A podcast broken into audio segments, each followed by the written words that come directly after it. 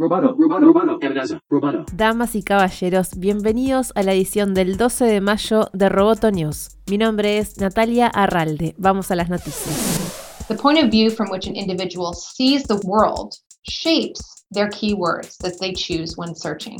And these ideological fissures create multiple internets fueled by confirmation bias.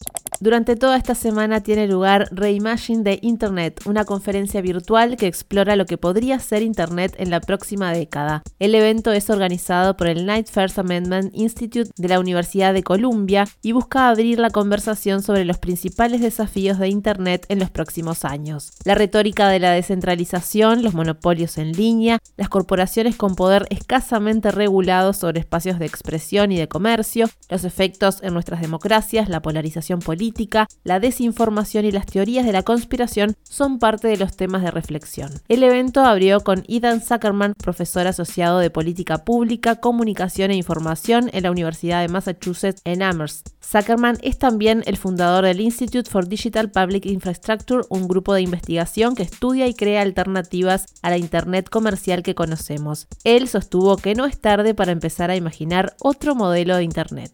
the model does not have to be one in which everything is free you pay with your attention uh, and the goal is to have a scale of a billion users. So the big assumption that i want to challenge is i want to make the case that it's just not too late to fix things but that the key to that is that we have to stop fixing what exists right now and start imagining that something else is possible El evento continúa hasta el viernes. Son seis sesiones en cinco días con una docena de oradores cuyo trabajo sugiere en qué podría convertirse Internet en los próximos años.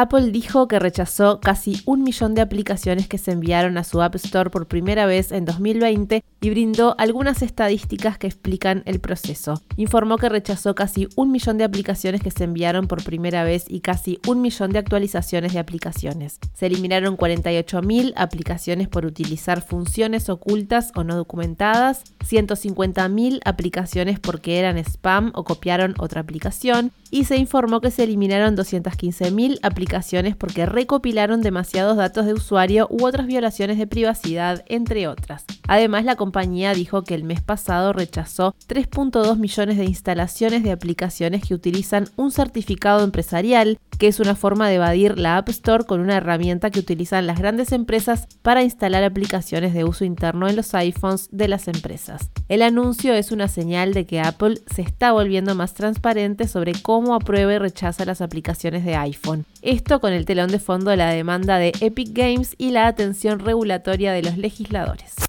Los ingresos de Roblox crecieron un 140% en el primer informe de ganancias. El informe financiero reporta un gran crecimiento en el número de usuarios que llega a 42 millones, un 79% más que el año pasado. Al tener un alto índice de jugadores, el número de horas también aumentó. Ellos invirtieron 9.700 millones de horas en el último año, un 98% más que el año pasado. Todo esto se traduce en mayores ingresos que llegaron a 387 millones de dólares en el último trimestre, 140% más que en el mismo periodo de 2020. Roblox también reportó pérdidas totales en 134.2 millones de dólares, aunque este dinero fue invertido en el crecimiento del juego. Roblox, que tiene una fuerte comunidad de jugadores menores de edad, demuestra que es uno de los videojuegos más importantes de la industria y que se ha visto beneficiado por la pandemia y por las restricciones de movilidad. Roboto News es parte de Dovcast. Te invitamos a seguirnos en www.amenazaroboto.com, arroba amenazaroboto y facebook.com barra amenazaroboto. Roboto News.